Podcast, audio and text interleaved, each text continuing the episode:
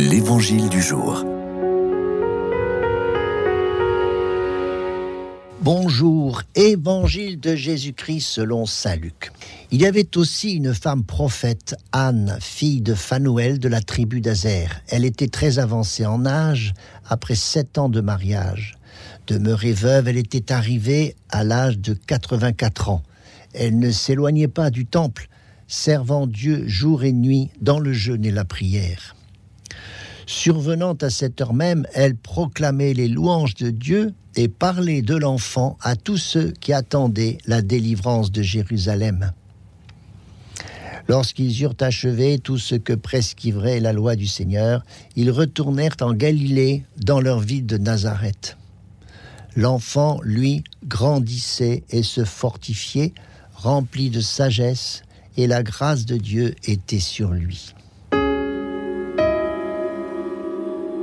Eh bien, Siméon n'était pas le seul représentant de l'ancienne alliance à accueillir le Sauveur au temple. Une veuve âgée était là aussi de 84 ans, c'est-à-dire 12 fois 7 années de plénitude. Elle porte le même prénom que la grand-mère de Jésus, Anna, qui signifie grâce de Dieu. Véritable veuve consacrée et depuis longtemps, elle aussi comme le vieillard Siméon, elle attendait la délivrance de Jérusalem. Servant Dieu et sans doute se consacrant aux pèlerins venus au temple. Cette délivrance de Jérusalem signifie une rédemption, une libération.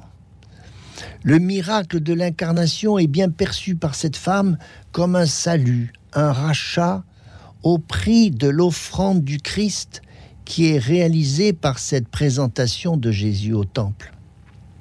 L'évangélique Saint Luc a bien compris l'enjeu de la place du Christ à Jérusalem. Et après en être parti pour mener sa vie à Nazareth, il n'aura de cesse que d'y retourner jusqu'au temps fixé de son offrande sur la croix. Il y reviendra aussi pour rencontrer les docteurs de la loi et s'y affirmer comme le Messie annoncé par les Écritures. Mais nous sommes encore en cette fin d'octave et avant la fête de la Sainte Famille de demain, au temps de l'humilité cachée, un simple nourrisson reconnu par si peu de gens encore.